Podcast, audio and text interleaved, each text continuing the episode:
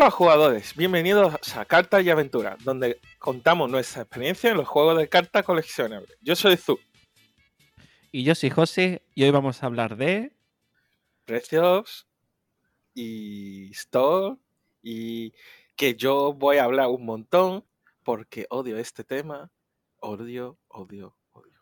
No, mentira, me encanta.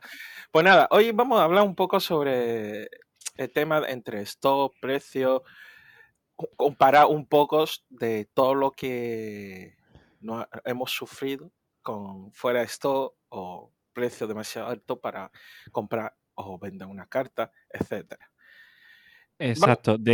Vamos, a hablar del mercado de venta de cartas suelta de varios juegos de cartas y comprarlos un poquito, básicamente. Podemos empezar por nuestro juego favorito, la eh, Fight eh, cómo hemos sufrido nosotros, pero sufrido para encontrar una carta antigua o ya ni antigua, que sea de hace dos meses. ¿Cómo hemos eh, sufrido?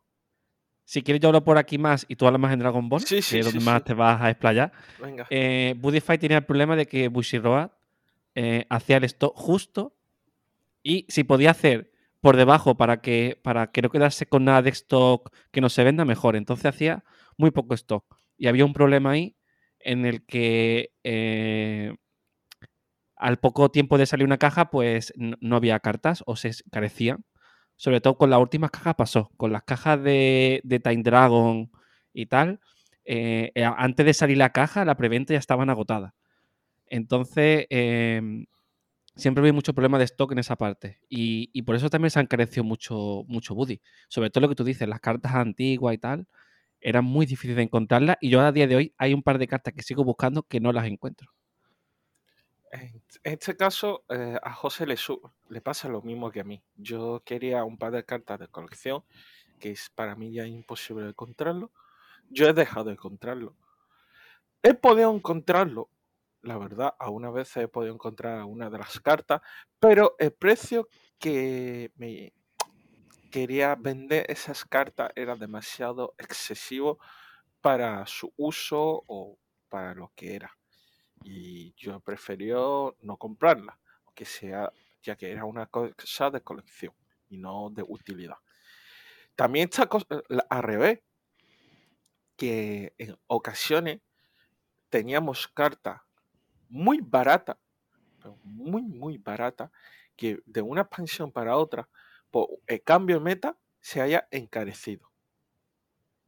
Sí, y eh, Budify, yo creo que de Budify ahí está justo ya, o sea, no, hablaría mucho más, porque el mercado no, no es que hubiera mucho mercado, porque era un juego muy minoritario. Eh, entonces realmente lo que el gran problema era la falta de stock y, que eh, era difícil encontrar cartas, sobre todo de hace un año y cosas así, más o menos, era bastante complicado. Porque tampoco estaba en el car market, eh, la tenías que encontrar por eBay, porque TCG Player casi, ningún, casi ninguno mandaba a España, entonces era muy difícil encontrar eh, muchas cartas. Lo cual no es igual en, en, Dragon Ball, que hay stock de todo y hay un montón de vendedores, más o menos, ¿no, Zu? Más o menos. Cuenta tu experiencia de Dragon Ball. Bueno, ahora entramos un vendedor experto. Dragon Ball. De aquí, no sé en qué momento me he convertido en un vendedor experto, no sé. Creo que esto viene de largo de Buddy, porque soy el que busca y vende, compra las cartas de Buddy. que te gusta el trapicheo, ¿eh? El trapicheo te encanta. Y resulta que de aquí en Dragon Ball he descubierto que tiene un mercado bastante amplio, en sentido de que yo tenía cartas que me costaron las cuatro copias al euro y porque de repente esa carta sirve un mazo meta, vale, de cada copia vale 25 céntimos a vale 10 euros de repente y te y flipa. Que este caso he tenido en Buddy pero en Dragon Ball es excesivo. Porque. En, en, en Buddy ha pasado en, ocasiones muy contadas. En Dragon Ball pasa mucho Y sobre todo últimamente. ¿Y por qué pasa últimamente eso? ¿Qué, ha pasado que eh, de repente todo se ha encarecido un montón y pues cartas que han costado 5 euros de repente valen 50? ¿Por qué? Porque resulta que de... esto ha pasado de los últimos meses que ha entrado a juego un grupo de coleccionistas, pero un grupo de coleccionistas de cosas caras, de querer una copia de todo o cuatro copias de todo, de coleccionistas de SP, que no viene a jugar, viene a coleccionar. Y son coleccionistas que trae mucho, va con mucho dinero. Y todo estos coleccionistas no viene por de repente, sino parece ser que viene por una serie de youtubers que ha estado abriendo cajas de Pokémon y ha dicho, pues venga, vamos a abrir ahora Dragon Ball. Y resulta que ha visto que este tipo de cartas es un que puede sacar muchísimo dinero, de ella, pues eso ha llegado aquí. Pero no solo está en Dragon Ball ahora, es que resulta, me ha comentado un amigo que está en otros juegos de cartas, que este tipo de coleccionista está arrasando no solo en Dragon Ball, sino en Magic, en Yu-Gi-Oh!, en Pokémon anteriormente mencionado, actualmente en Dragon Ball, y otros TCG que está acabando esto mucho más rápido de lo que sale. Porque resulta. Mm, dime. Pero coleccionistas siempre ha habido en todos los juegos. ¿Qué es lo que pasa? ¿Que estos coleccionistas quieren eh, comprar las cosas para luego revenderlas o para quedárselas? Porque coleccionistas siempre ha habido. Eso parece, eso parece, porque resulta que han visto que hay un que están vendiendo actualmente cajas de BT1, BT2, que son de la primera colección, eh, a 400, 500, 600 euros de repente. Y pues parece ahora que todo el mundo quiere coleccionar cajas. Porque yo, yo he visto gente que antes no compraba la caja. Bueno, bueno, corrijo, compraba caja, lo abrían y ya está. Ahora la gente está comprando cajas para guardarlo. Y es que me han dicho eh, amigos cercanos que actualmente en Dragon Ball estamos BT 12 pronto va a salir eh, BT13 y ya no hay stock de reserva para BT14 porque ya está agotado. Ya, no vea. Y el BT14 no se anuncia nada.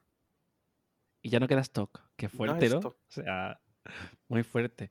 Eso es un problema porque BT14 entonces eh, seguramente se encarezca más de lo normal por ese tipo de, de personas que espero que realmente estén jugando y no solo especulando, espero, ¿no? Porque parece un poco especulativo y eso al final es una cosa que perjudica al juego, porque alguien que empiece de cero y ya, eh, por ejemplo, yo que juego azul, bueno, más o menos juego, ¿no? ¿Qué jugando? ahora, juego poco. Eh, yo que juego azul, hay un par de, de, cartas genéricas de azul que te hacen falta sí o, más o menos, sí o sí. Y que cuando yo las compré valían un par de euros, entre 5 y 10 euros, y ahora valen 4 eh, o 5 veces más. Pues vamos a dejarlo claro, vamos a dar el número, ¿vale? José, tú compraste es a una eh, carta, porque me acuerdo perfectamente el precio. El, el, el KMM azul, por ejemplo. el KMM azul eh, te costó 5 euros, si no me equivoco, cada uno.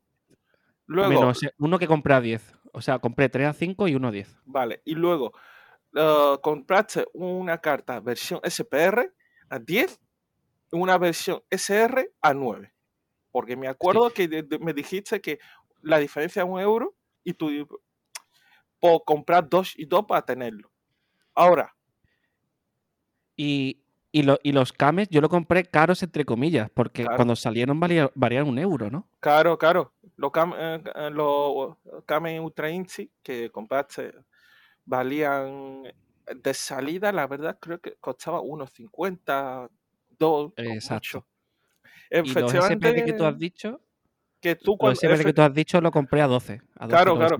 Efectivamente, es que tú cuando compraste esa, a una de las cartas, te dije, esta cara porque ya era paso tiempo. Y, es, y otra carta lo compraste a salida, entre comillas, porque ya estaba incluso barato. Pues actualmente esos cambios azules se están vendiendo a 40, 50 euros. No porque esté en uso y sea meta usarlo. No, señores, no. La gente lo está coleccionando. Luego, también es una carta útil, que ese es un problema también. Porque ahora quien quiera jugarlo. No tanto, ¿eh? No tanto. actualmente En, la, en los mazos meta azul no se está usando esa carta. Está caro mm. por el coleccionismo. Vale, vale. Luego, las otras eh, cartas, que son los Trunk Contemplé, sí están en uso. Y mucho. Y sí está caro porque se usa. Pero también por coleccionismo. Está caro. Claro. Y, te digo. ¿Tú crees que aquí. Dime, dime. Bueno, lo que está diciendo. Y te digo que esa carta a ti te costó 10, 12. Pues a ver si lo vende, son 45 o 50 euros por carta. Se ha duplicado su precio. Y, no hace ni un año que la compré realmente. O sea, la compré a, principios de verano. ¿Y tú crees que, aquí Bandai podría hacer algo? Y digo Bandai porque estamos hablando de Dragon Ball, pero se, se extrapola a cualquier eh, compañía que hiciera reimpresiones en condiciones de esas cartas para que no, como ha hecho con otras cartas que ha reimprimido. Eso recemos a la caja de aniversario, que normalmente trae reprint bastante interesante y siempre trae copia suficiente para los jugadores. Pero aquí también lo digo por los jugadores que juegan color rojo, u rojo, rojo y verde. Que hay una carta súper necesaria en esos D, que cada copia está valiendo actualmente 50, 60 euros y es necesaria. Si no tiene esa carta, prácticamente eh, los D de color rojo o verde no lo puede jugar. Y eso a un jugador nuevo que entra en juego le fastidia. Pues dice, vale, me encanta este D, pero es color, es color rojo, venga, me voy a montar. Ah, necesito gastar 200 euros en cuatro cartas, porque es súper necesaria. Y con pasa lo mismo con el, con el Dorman. Sí. ¿Y, qué ha pasado con la secreta? ¿Qué ha pasado con la secreta, tú?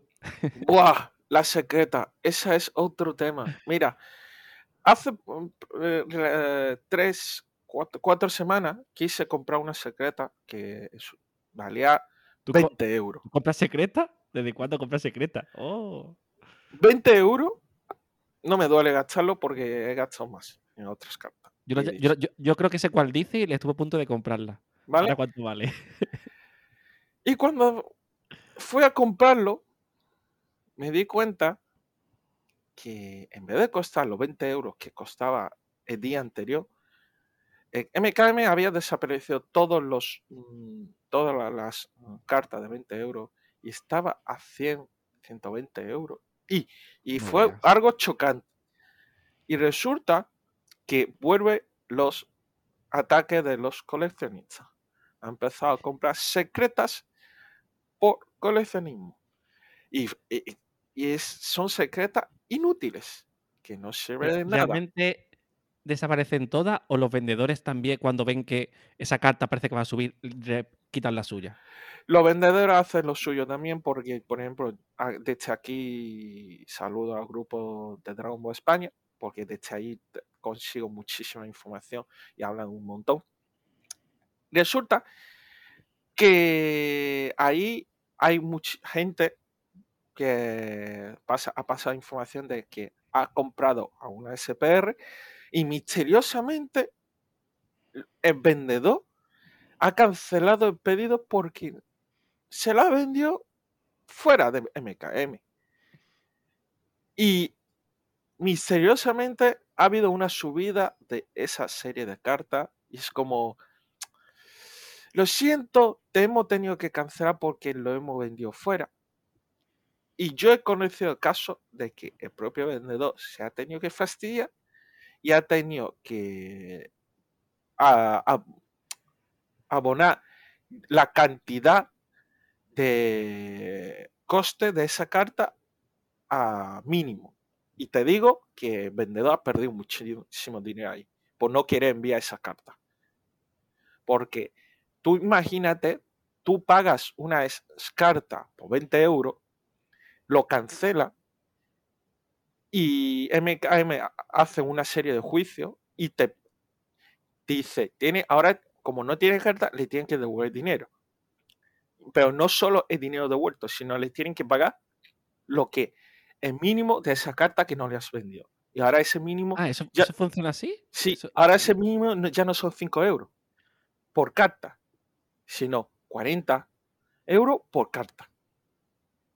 Y, y ahora te tiene que fastidiar.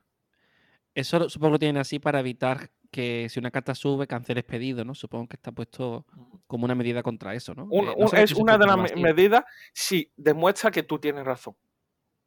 Vale, vale como una penalización por haberle intentado hacer lío al, a, Efectivamente. y, y, el chaval lo ganó y, le detuvo que abonar ese dinero. Vaya, ganó. Pero claro, ahora él tiene que fastidiarse y gastar ese dinero en comprar las cuatro cartas que quería.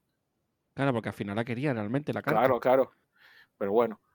Eh, eso es uno de los que ha pasado.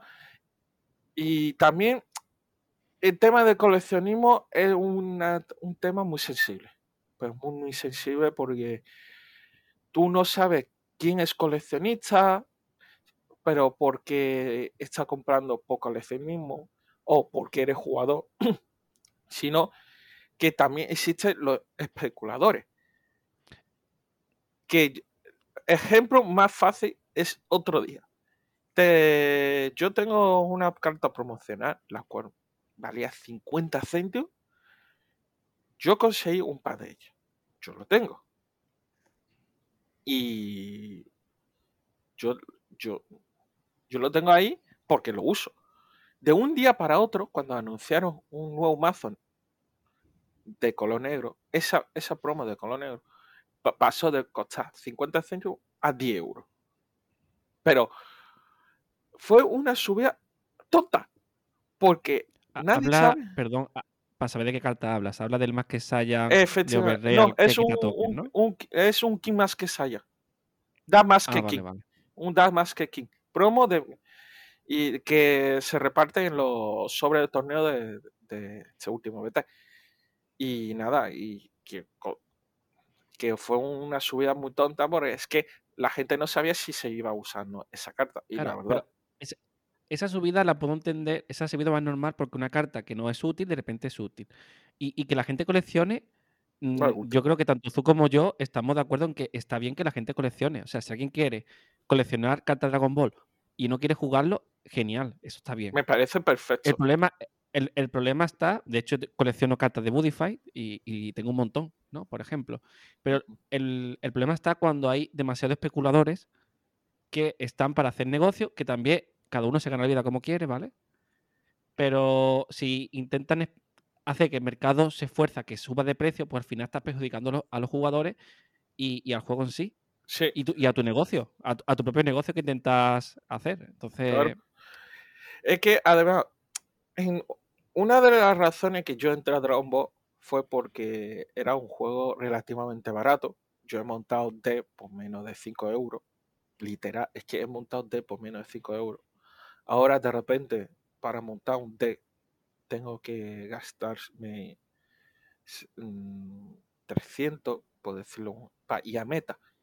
Que yo tenía, yo cuando... Hablando de un mazo de cero, ¿no? claro. Porque tú no, gastas tanto porque tienes, tú juegas negro. Y yo, yo ya tengo muchas cosas, pero me acuerdo que yo entré el juego, monté un D de, de cero y pude entrar en top y fue un D de 5 euros que yo lo monté y me costó literalmente menos de 5 euros. Y ahora yo para poder jugar meta y jugar en top, tengo que tener un, gastarme por lo menos 80, 90 euros o, más para seguir meta. Pero claro, yo ya no, porque yo tengo cosas. Pero un jugador nuevo se tiene que fastidiar. porque si tú te pones a pensar, por ejemplo, el de Broly, aunque muchas cartas las has conseguido, ¿cuánto valen las cartas de Dark Broly en sí? eh, no eran baratas, ¿no? No, no, no. Especialmente la, la, SR y el apoyo extra que le tiene que dar mazo. Que pensando así, son, calculando hacia ojo, son mínimo 250 euros. Pero bueno, Dragon Ball ha empezado poquito a poco y bueno, se han crecido con el tiempo por lo que sea. Pero ¿qué juego ha empezado caro? Buah, Vamos a cambiar de juego. ¿Vale? Ah, estamos hablando de Magi, ¿no? Ah, no, no, perdón. Perdón. Que es Digimon. Que me he equivocado, equivocado. Es que he visto los precios y pensaba que era Magi. A ver, yo creo que Magi está más por arriba. No, no sé mucho de Magi, así que perdona mi ignorancia. Pero eh, cuando uno habla de juegos caros, siempre habla de Magic. Pues ahí está. Ay, Digimon. Ay, con Digimon. Menos mal que, me he quitado. Esto, es culpa de Bandai, ¿eh? Aquí sí es culpa de Bandai. menos mal que me he quitado. Ay. A ver. ¿qué, qué, qué, pasa con Digimon? Pues le pasa lo que le pasaba a Budify, eh, pero a gran escala, que no había stock. Pues mm, Digimon está igual, no hay stock de nada y todo está súper caro. Ha empezado. Que espero que a Dragon Ball, con eso que tú me has comentado antes de que BT14 ya no hay stock, espero que no le pase, porque si no va a estar la cosa muy chunga. Eh, pero que Digimon, mm, por el tema del COVID, Bandai no tiene suficiente, no es capaz de hacer suficiente stock. Hay poco y hay mucha gente que quiere jugar. Luego hay gente que intenta hacer negocio pero no juega. Luego hay, hay un poco de todo y está un poco en una burbuja y está todo muy caro, ¿no? Ahora mismo, ¿no? Y, no hay esto en ningún lado. Y no está, no está en Car Market, eso es muy importante. No, no, no está en Car Y también te recuerdo que ha habido un par de veces que, que eh, Bandai ha atrasado la salida de las cajas por problemas. Por problemas de producción de, por el COVID y tal, supongo. Sí, sí. Y, y cuando ya estaba bien todo eso, ha habido problemas de aduana para que las ah, tiendas pueda recoger las cartas. Eso no lo sabía yo. ¿eh? ¿No? Pues ha habido problemas de aduana para que le lleguen las cartas a la distribuidora. Yo supongo que, que Bandai, eh, la línea de, crear cartas de Dragon Ball es totalmente diferente de Digimon, porque la de Dragon Ball va bien y la de Digimon es un desastre.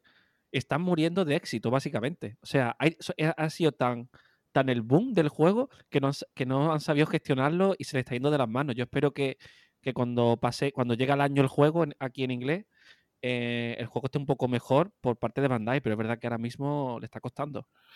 No solo eso, sino que el Digimon al principio pues, no era un juego excesivamente caro. Yo no me acordaba que fuera caro. Por el Omnimon sí, era el Omnimon solamente. Sí, pero solo era una carta. Pero yo, me acuerdo de que la gente compraba Starte, eh, compraba caja y se podía jugar. La gente vendía cosas bastante barato. Pero de, de un día para otro pasó hasta caro. Yo creo que también cosa de Omnimon fue por coleccionista, también, creo. Es que yo creo que también, mira, juego nuevo. Eh, ves que el juego eh, está bien, hay mucha comunidad. Entonces entran gente a, hacer negocio, eh, el juego sube, por lo tanto entra más gente y al final el mercado se expande y mientras Bandai pueda, pueda mm, generar material para toda esa gente que quiere hacer negocio, que está genial que la gente quiera hacer negocio, yo no lo veo mal, eh, pero claro, eh, bueno, parece que me contradigo. Antes hablo de que no me gustan los especuladores, pero hablo por otro lado del negocio. Pero es diferente, ¿vale? No pasa nada. Es diferente. Eh, que claro, hay mucha gente que quiere vender cartas porque Digimon ahora mismo es un, es un buen negocio y Bandai no es capaz de hacer suficiente stock. Entonces, claro, todo sube. Y entonces, como todo sube y es súper caro, más gente quiere entrar a vender cartas. Y al final, eso es mmm, pescadilla que se muerde la cola, ¿no? Y aquí también quiero decir una cosa, que resulta que hace un poco me pasaron una captura de una venta en eBay, ¿vale? Una puja. La puja es una colección de Digimon, la cual me parece, cuando vi la foto, me pareció bastante interesante, hasta que vi el precio, ¿vale? Os voy a decir el contenido que venía esa, esa, esa puja Y José, quiero que tú me des un precio a pro de lo que le daría y luego yo te doy el precio que está poniendo eh, el vendedor, ¿vale? Vale. Son seis carpetas de promocionales de Digimon donde tú viene una carta de cada de una, una serie de promoción, una carta promocionales, que creo que eh, lo ha estado dando por quedar todo o por participar. Cada tienda lo gestiona. Lo, lo del Dashpack, ¿no? Lo que viene no, es como una carpeta. Yo tengo una por ahí, yo, yo conseguí una carpeta, ¿vale? Luego, seis contadores metalizados. No, no, son de metal, pero tiene como un tratamiento metalizado. Luego, eh, nueve de inicio, la cual son tres de rojo, tres de azul y tres de amarillo de las primeras. Es decir, de, de Metagarunomon, Wargemon y Angemon. ¿Vale? Vale. 8 Daspa, ¿vale? 5 cajas de 1.5. Bueno, sí, 1.5 y tres cajas de la 2.5 o 2.2 sería. José. Sí, sí, sí, sí. Estoy pensando. Tengo que darte un precio de eso, ¿no? Sí. Me ha dicho dos cajas. Tres, no, cinco, cajas de la primera BT que salió en Occidente y ah, tres de la nueva. Vale. Eh, a ver, te voy a decir. A ver, como me estás preguntando esto, entiendo que va a ser muy caro, te voy a decir eh, mil euros vale, vamos a hacer, pongamos un precio. Digamos que cada caja nos va a costar entre 90 euros, que creo que lo que cuesta la caja. Es su precio. Sí, es su precio más o menos, sí. Pues 90, eh, son 810 euros la nueva caja, ¿vale?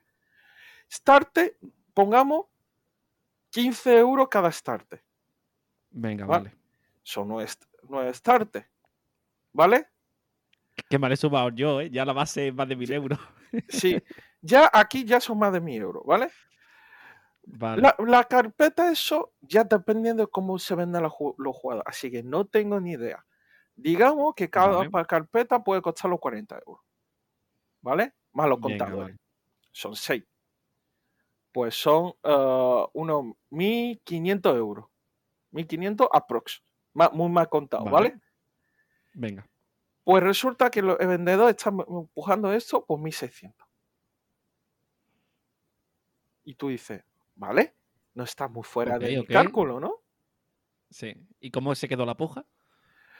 Pues la puja sigue ahí y que yo sepa va, por los 1700, 1800 euros. Ah, pero tampoco es tanto, un poquito más a lo que tú has calculado. Pero, a ver, la cosa es lo siguiente tú por las cajas me parece bien, pero es que hay e, está esas carpetas. Es que esas carpetas prácticamente te lo regalan las tiendas, que yo sepa, por jugar. Y tú lo estás ah, vendiendo. las carpetas esas de inicio es lo que tú. Sí. Vale, vale, vale. Y eso, eso de regalo te lo cobran, vale. Creo que sí. sí no lo sé. Pero bueno, ¿tú qué opinas de esto? A ver, eh, a ver, es que ahora mismo como hay poco de stock y hay mucho hype eh, con Digimon y todo, pues, pues bueno. Al final, si la gente lo está dispuesta a pagarla, pues ya está, ¿no? ¿Qué, va a hacer? yo lo que me estoy acordando es de que eh, un jugador de Digimon de aquí de, de Málaga, me comentó que había una caja con tapete. ¿Te acuerdas esta caja premium que venía con un tapete? Sí, sí, sí, me, acuerdo. esa caja, Pues mira, la caja vale 100 euros. Me dice, mira, hay una promo que viene aquí dentro y ya vale 80. Y digo, o algo así. Digo yo, hostia, pero digo, es que no, me cuadra, no me cuadra. Porque claro, como esa caja eh, es súper limitada y tal, ¿no? Pues entonces ahí entramos siempre al final en el problema de que es una comunidad muy grande y un stock muy bajo. No, Bandai no es capaz de, de satisfacer la demanda de los jugadores. Ese es el problema. Joder, pues la verdad Bandai tenía que probar. Yo aquí en mi mano tengo la carpeta esa que estaba hablando a José, para que sepa. Esa carpeta, vale, sí, esa carpeta no queda muy radiofónico, pero vale. Eh, no se ve que era esa carpeta, pensaba que era otra. Sí, y eso de todas formas, José, tú puedes luego al final del podcast poner eh, un link a la imagen de la carpeta esta y, para que los jugadores puedan ver. Mira, si me, da, si me le pasas una foto bien hecha, yo la subo a Instagram y luego la enlazo, ¿vale? Vale, vale. Pues estas son las carpetas. Yo tengo una. en la nota del programa estará el enlace, ¿vale? Sí. Aún así, eh, que yo sepa, nuestros amigos, aquí vamos a dar nombre, nuestro amigo Juanca, desde aquí le saludamos, que está jugando a Digimon. Hola Juanca, no sé si nos escuchará. No lo sé. Eh, nos han dicho que ha podido recuperar toda la inversión de inicial de Digimon, le ha sobrado un montón de dinero para comprar más cosas y está planteándose meterse en Dragon Ball. y se va a meter, que yo sepa, ¿no? Y se, va, a meter, y le doy la bienvenida a este juego. La verdad, el tema de Digimon es un tema muy peliaguda, se podría decir, muy económica. Eh, a ver, es un problema de stock y de, y de una comunidad muy grande y, ya está. Eh, al final no es otra cosa. Pero el tema esto lo, hemos, lo hemos tenido desde siempre. Lo hemos tenido desde siempre. Lo, eh lo, hemos venido sufriendo desde Badify. Sí, pero, pero Badify Mm, era más pequeño y no había tanta gente. Al final, no he notado tanto. Yo lo veo más. En Digimon lo veo más fuerte, a mi parecer. Al final, esto, el problema de todo esto es que un jugador nuevo, que no tenga ni idea de nada, ¿no? De todo esto, quiera jugar y, quiera comprarse una baraja y, no pueda. O, o, sea desorbitada. Porque, eh aunque suene raro, suene raro, los TCG no está para niños. No está para, hecho para niños. Porque el TCG te exige que tenga un fondo para poder mantenerte a día. Aunque los TCG en principio están enfocando a los niños, no está. Yo lo veo. Bueno, sí puede, sí puede de niño. Lo que pasa que no al nivel de. a ver, tú por ejemplo puedes jugar a Magic el formato Pauper siendo niño. A lo mejor no puedes jugar el, el top tier 1, ¿no? De, el formato actual, que sea, que no me acuerdo cómo se llama, pero sí Pauper. Y en Yu-Gi-Oh! yo jugaba de pequeño y jugaba a mi nivel, al que yo podía. Que, poder más o menos jugar para. Que hay, que hay que recordar que jugamos a estas cosas para divertirnos. Que, no hay que ser tier 1 para divertirte. O sea, que puedes divertirte con un mazo de pachanga jugando con tus amigos de pachanga. vale, vale, eso sí puedes jugar Pero yo sé yo lo digo por mi, persona, si yo soy un niño y yo estoy jugando entre un TCG, entro y veo que me, cada dos por tres me, da una paliza, quedo de lo último en los torneos, tengo que, por ejemplo, en los torneos tengo que pagar un dinero por la inscripción y la mayoría de esa inscripción, papá, yo, yo, a mí me quita la gana de jugar. ahí, ahí te quita las ganas, pero bueno, para eso eh, por ejemplo, eh, voy a, mencionar a Iván de la comunidad de Dragon Ball, ¿vale? Que no creo que nos escuche, pero bueno. Ahí, por ejemplo, Iván hizo una cosa muy bien, que eran los torneos de... Meme. ¿Cómo se llamaba? Torneos meme. Los torneos meme. Que iba la gente con eh, mazos meme de pachanga. Y casi todo lo dan por participar, ¿no? Entonces, ese tipo de torneos, combinados con unos torneos pro competitivos, pues hace el equilibrio. No todo tiene que ser súper competitivo ni todo súper pachanga, un, equilibrio. Igual que hacíamos en Buddy, lo que pasa es que en Buddy tiramos más, a pachanga. Claro, claro. Pero que, al final tiene que haber un equilibrio y, y ya estamos. Y si no jugarás con tus amigos en el recreo, ¿vale? Si eres un niño. Eso siempre está bien. Y bueno, aquí vamos a cortar un poco ya de. Esto se nos extendió un poco el podcast. La verdad, ha dado para mucho que hablar. A mí me habría gustado seguir hablando porque es un tema que a mí personalmente me encanta. Yo tengo mucha sal dentro para echarlo y es como... Sí, pero luego yo, tengo que, luego yo tengo que editar el capítulo. Si es muy largo, tardo más. Pues eso. Entonces, todo aquello que le interese este tema, nos puedes dejar un comentario en, cualquier, en cualquiera de nuestras redes sociales que vamos a contestarlo, vuestras dudas, vuestras preguntas. Y, no, y quién sabe, puede que hagamos un episodio parte 2 de esto con vuestros comentarios, vuestras dudas. Molaría, pero no nos escucha tanta gente, pero ojalá. Bueno, nuestras redes sociales es Cartas Aventura, ¿vale? Cartas Aventuras. Y el siguiente episodio, sí o sí, va a ser de Game Ruler, que sale ya dentro de un mesecito. En nada, en nada. Ya, ya, ya, tenemos, ya estamos calentitos para poder probarlo. Con cartas de verdad. Eh, sí, mejor, mejor. Pues nada, muchísimas gracias de nuevo a todos los que nos escuchan. Por favor, like, suscribir y todo eso. Aquí. Y, falta nuestra coletilla final, ¿no? Sí, sí. Venga, a. Tres. Una. Dos. Close the flag. Close the flag. Seguro que ha quedado fatal. Esto seguro. Siempre nos queda mal. Nunca, nunca nos sincronizamos.